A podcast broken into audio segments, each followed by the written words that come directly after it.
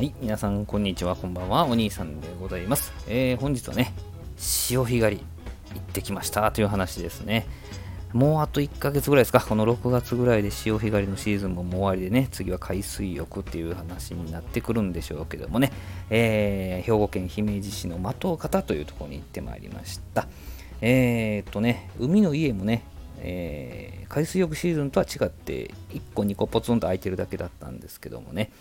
えー、海の家で貝飯食べてきました。あさり入りの火薬ご飯でね。あさりの出汁が効いたご飯にプリプリとしたあさりでね、シンプルなんですけど、とても美味しいね。パココってね、食べてしまいました。まあ、あの、その後海の家でフランクフルトとノンアルコールビールをね、えー、飲んだんですけれども、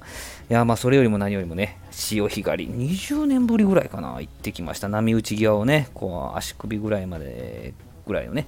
水深のところとかですか？を10センチ15センチほど熊手でこうね掘ってね、えー、アサリが出てきたら貝網に入れるわけですよでまあ、熊でもいいんですけどね、もう僕、軍手はめてもう手で掘ってましたけどね、貝の感触がこう分かるわけですよ。ね、傷もつけないし、えー、まあ、最後、軍手の指のところ穴開くぐらいね、真剣にやりましたけども、夢中になりました。本当にね、時間を忘れて、えー、めちゃくちゃちょっと膝日焼けしましたけどね、ヒリヒリしますけどね、えー、たまにはこんなんもいいんじゃないでしょうかというね、いうことでございますけど、潮干狩りの時のね、ちょっと準備するものをちょっとなあらあの上げていきましょうか。あの、ビーチサンダルがよろしいですね。えー、素足はさすがにあの危ないというかね、えー、怪我するかもしれません。で、ハーフパンツで行ってね、えー、でも上半身は長袖がいいです。もうこれ日焼け防止ですよね。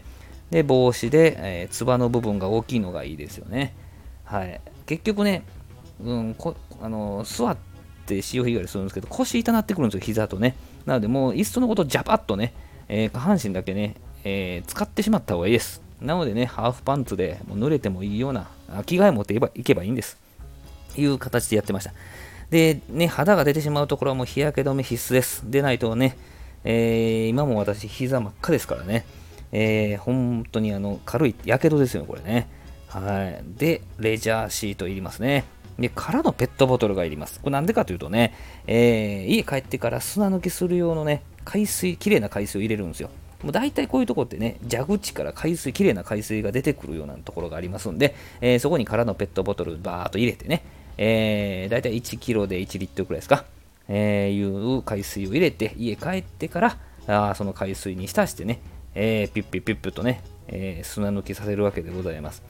で、家帰るまでは新聞紙持っていってね、新聞紙を濡らして、えー、あさりをね、もう水につけずに出してしまってね、しっかり洗って、まあ、水で洗ってしまって、えー、新聞紙でくるんでね、えー、直接当たらないような形で保冷剤で、えー、冷やして保冷しながらクーラーボックスで家に持って帰る。持って帰ったら、えー、あらかじめねペットボトルに詰めておいた海水でね、え34時間ぐらい砂抜きして、えそれからもう一回真水でしっかりと洗ってぬめりを取って料理を始めると、えこういう形でございます。いろいろ言いました。すいません、え覚えられないですね。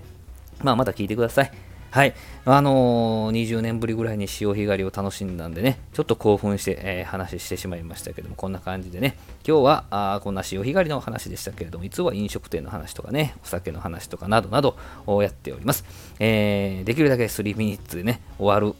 配信を心がけておりますので、またぜひ聴いてください。ありがとうございました。